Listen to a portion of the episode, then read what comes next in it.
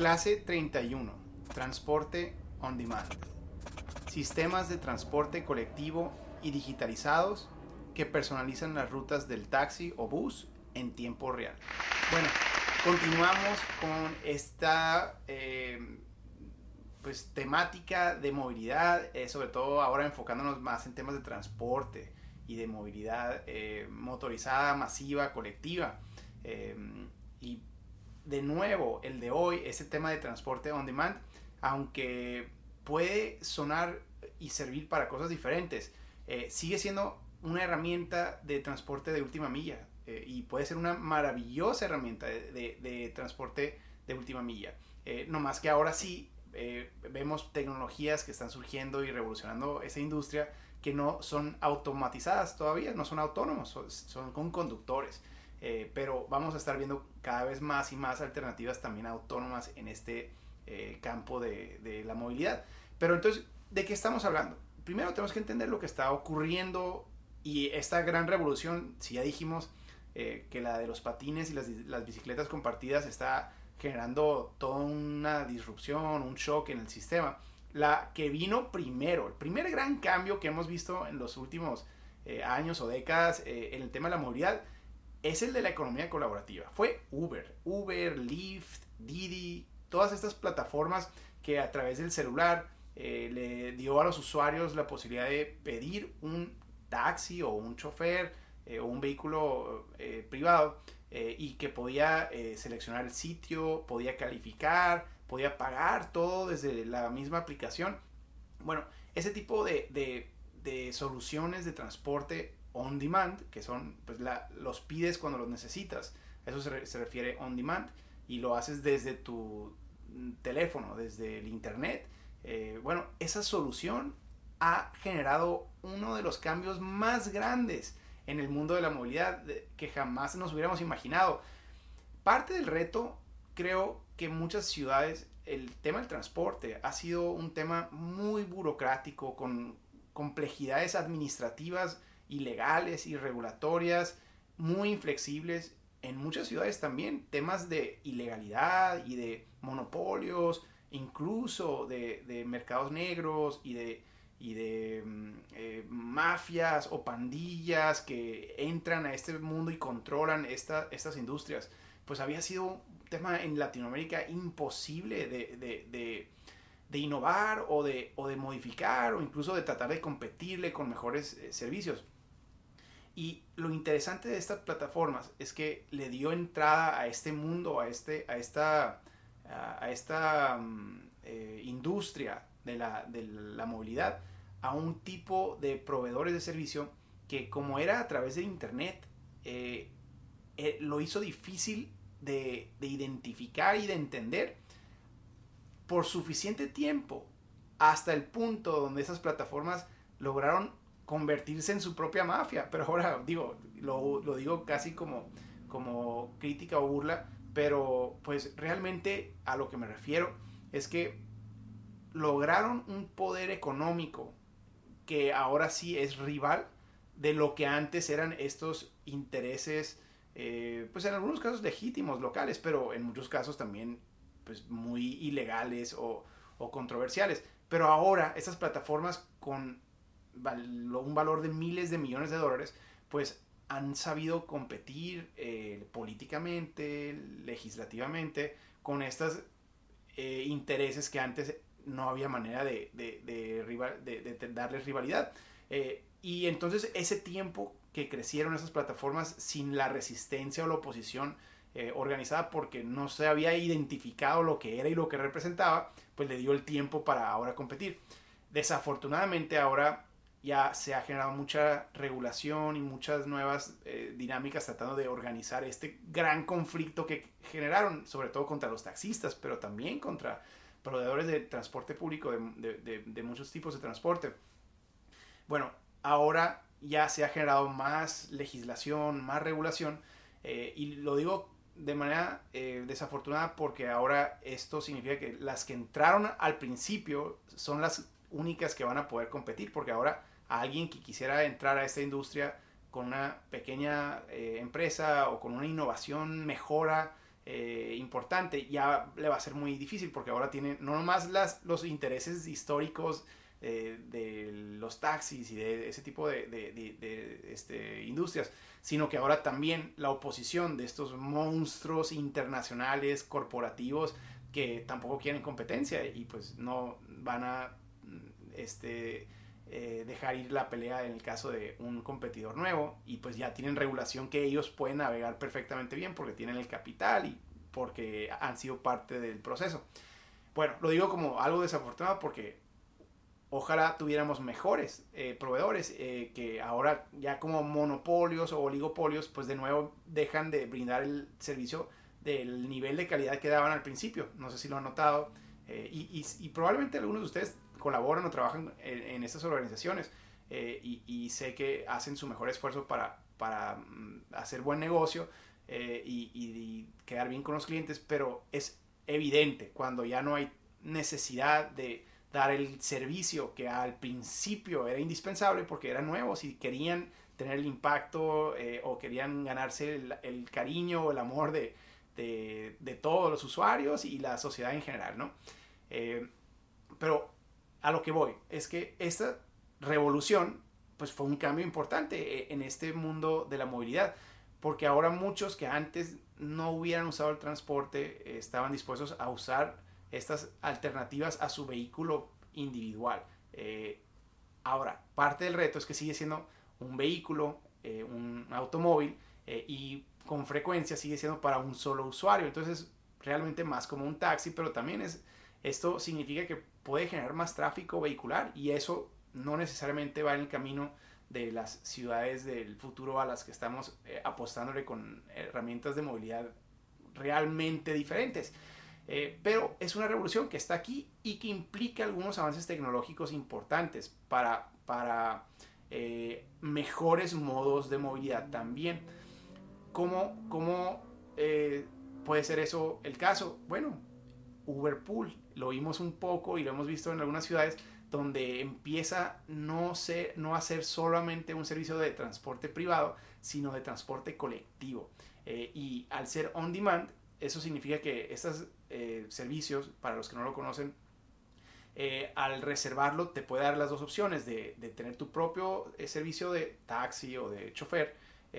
o de compartirlo con otras personas que están buscando servicio más o menos en tu misma zona y van más o menos en la misma eh, dirección eh, y que aparte eh, tiene la, supervisión o el sistema de, calificaciones que te permite saber cuando el usuario es alguien confiable y no es un completo extraño. No nomás el conductor y no nomás el pasajero que él va a recoger, porque también le da una, una protección importante a él sino que ahora los dos saben y si agregan un pasajero extra que también tiene una buena calificación, entonces ya hay un componente de seguridad que no lo hubiéramos nunca logrado en un sistema de transporte donde se sube y se baja eh, cualquier persona sin ningún tipo de, eh, seguridad o protección o de, calificación. Eh, entonces, esto, estas tecnologías realmente están abriendo posibilidades para la interacción entre entre dos extraños o entre tres extraños eh, que de otra manera nunca hubieran sentido seguridad y con gran razón esto pudiera haber y sigue hoy eh, generando asaltos eh, y, complejidades de seguridad que, tenemos que abordar. Incluso en estas plataformas, tenemos que decirlo que no, no han sido la solución perfecta, pero le dan un grado extra de protección y en algunos casos, en algunas plataformas, les da mucha protección porque no, no, no, no, tienen que recoger a un pasajero que todavía no tiene nada de calificación. El darles la opción a los, a los conductores de rechazar ese tipo de, de, este pasaje, pues le puede abrir la puerta a mujeres o jovencitas o adultos mayores que no quieren arriesgarse aunque les implique una pérdida eh, pequeña ese, ese, pasaje. Bueno, eh, pero varios retos a abordar número uno, ya decíamos, estos siguen siendo vehículos eh, de transporte individual, que es parte del modelo del automóvil, y eso no necesariamente es una eh, ventaja en este modelo. Eh, otro tema que esto ha generado controversia es que por el costo creo que más antes porque han subido mucho de costo, pero por el costo tan atractivo que representaba este tipo de pasaje o este tipo de servicio, le quitó eh, mercado al transporte público. Entonces muchas personas que usaban transporte público porque no tenían otra alternativa, de repente con este servicio se dieron cuenta que por un precio similar eh, podían lograr tener un servicio de transporte o de chofer privado eh, y de mucha mayor seguridad y de mucha mayor comodidad, aunque fuera un costo un poco mayor, pero pues le dio acceso a una experiencia mucho más digna a miles o millones de familias. ¿Y eso qué significa? Que tu sistema de transporte público, el, que la ciudad o los monopolios eh, o, contratos eh, locales habían otorgado, eh, pues de repente perdieron un porcentaje significante de usuarios a este nuevo tipo de servicio y eso le pudo haber resultado en una catástrofe financiera a ese sistema al punto de poder quedar en quiebra incluso en muchos sistemas. Entonces las autoridades y los sistemas de transporte que tenían décadas en construcción vieron esto y lo siguen viendo como una amenaza a su sistema financiero. Pues claro, nadie quiere competencia eh, a, su sistema y muchas veces diseñamos servicios desde la autoridad que eh, se requieren no tener competencia para funcionar. Eh, y esto es un debate, ¿no? El tema de los monopolios eh,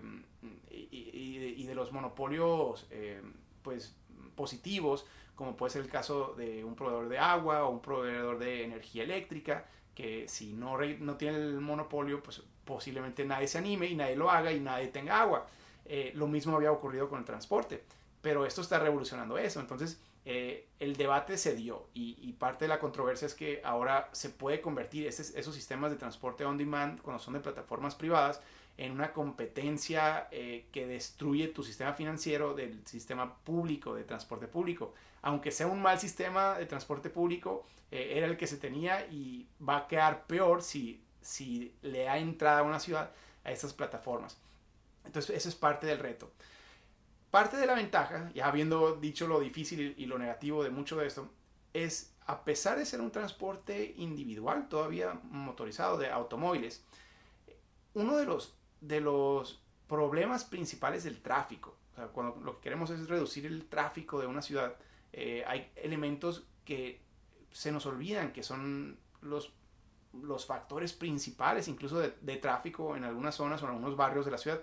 Y, uno de ellos, de los principales, en algunas ciudades es el número uno incluso, de, de las causas de tráfico eh, o de saturación excesiva de vehículos en, las vialidades, son no los, los que están eh, manejando a su oficina, a su trabajo, día con día. Eh, no es ese el peor de todos los, los, los tráficos, sino el de las personas que no encuentran dónde estacionarse. Entonces, algo que muchas ciudades se han dado cuenta, es que eh, esas personas que llegan a su destino eh, y que por la mm, manera en que se diseñó, desarrolló esa zona de la ciudad, eh, el estacionamiento es difícil, encontrar un, estacionamiento libre es difícil. Entonces hace que los, los, los conductores tengan que dar vuelta y vuelta y vuelta, bajando la velocidad, esperando que salga un, una persona que está estacionada. Ese proceso de dar vueltas es lo que en muchas ciudades se le atribuye a ser la principal causa del tráfico. Entonces imagínense qué significa estas plataformas. Esas plataformas, aunque sigue siendo un vehículo motorizado y aunque tiene el riesgo de incrementar la cantidad de usuarios de, vehículos individuales, eh, como lo dijimos, eh, lo que sí logra muy bien es eliminar por completo la necesidad de estacionarse. Entonces eso puede significar una, una, una mejora pero muy eh, importante, incluso la que hace la diferencia entera de una ciudad con tráfico o una de no, de no tener tráfico, eh, porque ahora elimina ese, ese, esa necesidad de estacionamiento en la vía pública. Eh, y vamos a hablar mucho del tema este del estacionamiento de la vía pública y de cómo administrar y gestionar una mejora para, para reducir el tráfico, incluso las finanzas de una ciudad. Pero por ahora, este, esos mecanismos de transporte on demand se convierten en una herramienta maravillosa para ese problema de tráfico y ese problema de estacionamiento, que sí son algo que en el corto plazo vamos a ver eh, un impacto cuando las promovemos y las utilizamos de una manera estratégica. Eh, Pero bueno, más allá de, de eso, eh, como las, lo, base, lo básico de esas plataformas, creo que la razón por la que es bien importante desde la perspectiva de una ciudad, de estar abiertos y de promover y celebrar este tipo de tecnologías, no es por lo que están haciendo ya esas compañías como Uber y Lyft y Didi y estas. No, no, no es lo que, aunque puede ser un maravilloso y, y, le va a mejorar la vida a muchos usuarios de, de, transporte en sus ciudades, ya desde el día de hoy, eh, dejan mucho que desear todavía. Pero no importa, porque lo interesante de esas plataformas es lo que van a, va es el potencial al cual podemos acceder utilizando esas tecnologías y estos, estas eh, plataformas privadas también para mejorar nuestro sistema en el mediano y en el largo plazo también. Entonces, ¿a qué me refiero? Y les ponía el, caso de Uberpool. Bueno, Uberpool, que es una que pues un, un prestador de servicio privado, que es Uber, pero perfectamente bien lo puede integrar una plataforma pública también en sus sistemas de transporte público eh, y, y, lo pueden mejorar otras plataformas también. Uberpool nos permite ahora eh, diseñar rutas completamente flexibles para personalizar eh, la trayectoria de, varios usuarios que van a compartir una unidad. En este caso, pues Uber usa eh, vehículos eh, en el que pueden caber tres, cuatro personas. Bueno, pero esto no está limitado a eso. Entonces, al, es al, al, darle entrada a ese tipo de plataformas y de soluciones tecnológicas, podemos ver ahora eh, también lo que pues antes hacían las micros, que eran una van donde metían la máxima cantidad de personas eh, posible a, una ruta de, transporte pues ahora vamos a ver ese tipo de, micros o de buses pequeños eh, con rutas personalizadas en tiempo real, donde si ciertos usuarios o ciertas zonas de la ciudad tienen más demanda para, para, para, estas, para estas busetas, pues poder mandar más en ese momento y poder agilizar ese, ese, ese desplazamiento de esas personas. La, las tecnologías de inteligencia artificial nos están ayudando a poder predecir eso. No, es decir, no esperarse a que suceda una demanda alta en una zona de la ciudad para mandar más unidades, sino que después de dos tres semanas la, el algoritmo o la plataforma va a empezar a predecir en qué puntos de la ciudad va a haber necesidad alta, a qué horas, y entonces ya tener listas todas las unidades necesarias para que las personas que estén solicitando eh, el, el servicio eh, no tengan que esperar más de un par de minutos para que lleguen por ellos este, este pues, vehículo o este bus que va en la dirección a la que más o menos iban ellos. Eso ya está ocurriendo con cosas como Uberpool y vemos que Uber ha, generado propuestas de, buses más formales donde caben no más tres personas, sino 10, 15, 20 personas eventualmente, ¿por qué no? Entre más, claro, va a ser más difícil eh, encontrar las rutas eficientes de manera atractiva para los usuarios pero, pero no, no, importa porque eso lo hace más dinámico y eventualmente cuando ya no tengan conductores cada unidad, pues al usar un vehículo autónomo va a ser el costo muchísimo menor también. Algo que cabe destacar de esta misma plataforma, digamos, de, de Uberpool, que lo he visto con varias plataformas, no nomás con Uber, es que eh, le empiezan a dar opciones a los usuarios muy interesantes. Digamos en el caso de Uberpool. Entonces yo pido eh, del aeropuerto, digamos, eh, un Uber Pool donde estoy eh, reconociendo que es posible que entren varios otros usuarios y que mi, mi desplazamiento, que si lo hubiera pedido yo solo, me hubiera tomado 15 minutos al destino final, ahora me puede agregar 20, a 20 o 25 minutos ese mismo desplazamiento en el caso de que se suba otra persona. Entonces ya estoy analizando yo el riesgo de perder hasta 10 minutos. Pero lo que han hecho este tipo de plataformas es algo muy interesante. En ciudades donde detona la demanda, es opciones donde, bueno, ahora tengo esta opción a un precio más accesible. En vez de, pues ya pues estoy compartiendo el precio con varios usuarios. Entonces la plataforma me da un mejor precio. Me ahorro dinero. Pierdo tiempo, pero me ahorro dinero. Pero aparte, la opción, la, la plataforma me puede dar dos opciones. Me dice, te doy una tercera opción donde si estás dispuesto a caminar 50 metros, porque el algoritmo le está diciendo que, que eh, esa última vuelta le va a hacer perder a los demás usuarios 4 minutos, si estoy dispuesto a caminar 50 o 100 metros, y me marca un destino eh, específico la plataforma, entonces me da aún mejor precio y entonces agiliza la experiencia para todos los usuarios. Ese tipo de cosas están revolucionando la industria. Por eso eh, insisto que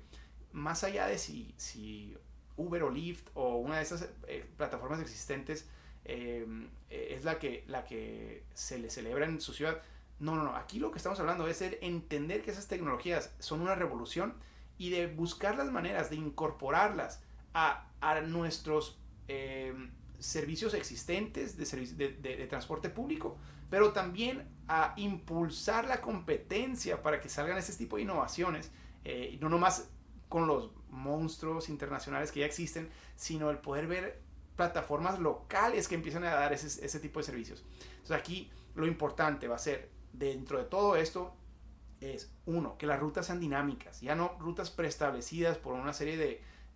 planificadores técnicos tratando de adivinar las mejores rutas y los mejores horarios. No, no, no. Aquí dejar que la, inteligencia artificial y la tecnología eh, y las necesidades del momento eh, optimicen de una manera que ningún humano va a poder hacer y menos en tiempo real, pues permitir que esas tecnologías ahora definan las rutas eh, eh, de una manera más orgánica. Eso ya no, no implica costo, esto ya es, es, algo muy práctico para los que tienen ese tipo de tecnologías. Número dos, los precios dinámicos. Es bien importante para administrar la demanda y repartirla entre mejores horarios, eh, el poder tener tarifas que suban de precio o bajen de precio si estás dispuesto a esperarte 10 minutos o 5 minutos para, para maximizar eh, la rentabilidad del sistema de transporte y de estas plataformas públicas y o privadas. Este, eso le va a dar muchísima mayor em, mm, fondeo, eh, cobrándole más a los que están dispuestos a gastar más porque tienen una urgencia, por lo que sea. Eh, pero pues también darle un mejor precio a los que no tienen prisa y que están dispuestos a esperarse 20 minutos, si eso significa que les va a salir el, el servicio a un costo que nunca antes se hubieran podido encontrar de, ese nivel de, ahorro. Bueno, precios dinámicos. Número 3, calificación de vehículos y de, conductores. O sea, el poder premiar a los buenos a las buenas unidades y a los buenos eh, prestadores del servicio para que tengamos más de esos y poder castigar a aquellos que son eh, abusivos o que incluso representan un peligro eh, tanto el conductor como el vehículo para sus usuarios. Pues de nuevo, esa es otra revolución interesantísima que tenemos que incorporar en esas soluciones. Cuarto, calificar a pasajeros. También para poder darle acceso a trabajar en esas plataformas a grupos más vulnerables que no quieren correr riesgo de su propia seguridad, tenemos que tener la, manera de calificar a los usuarios también y eso va a ser necesario. Eh, puede representar un tema muy, muy eh, frágil o, difícil para lo que, ocurre con aquellos usuarios que pierden sus derechos porque eh, accidentalmente o un día malo se comportaron mal, pues ni modo que ya no tengan acceso al transporte público para, para, para siempre. Pero pues eso genera una seguridad que nunca nos hubiéramos imaginado, también para los prestadores de servicio. Entonces, eh, creo que es una herramienta necesaria. Y finalmente, el tema de innovación en los vehículos, o sea, el, permitir ya no solo los, eh, tipos de transporte aprobados por internacionalmente, que son los vehículos estándar, sino el poder ver en nuestra ciudad todo tipo de, modos de transporte para que nuevas plataformas, sobre todo plataformas locales, se animen a inventar un tipo de vehículo nuevo si quieren para optimizar estas, estos desplazamientos compartidos sobre todo. Eh, o si van a ser individuales, eh, pues ¿por qué no usar vehículos mucho más chicos que contaminen mucho menos, aunque no cumplan con los estándares eh, de seguridad internacionales que, que nos imponían muchas veces esta legislación nacional o internacional? Bueno, vamos permitiendo mayor innovación. Un caso interesante que vale la pena comentar es el de Fred Free Rides Everywhere Downtown, o sea, por sus primeras iniciales. Es el caso de en San Diego, un tipo de,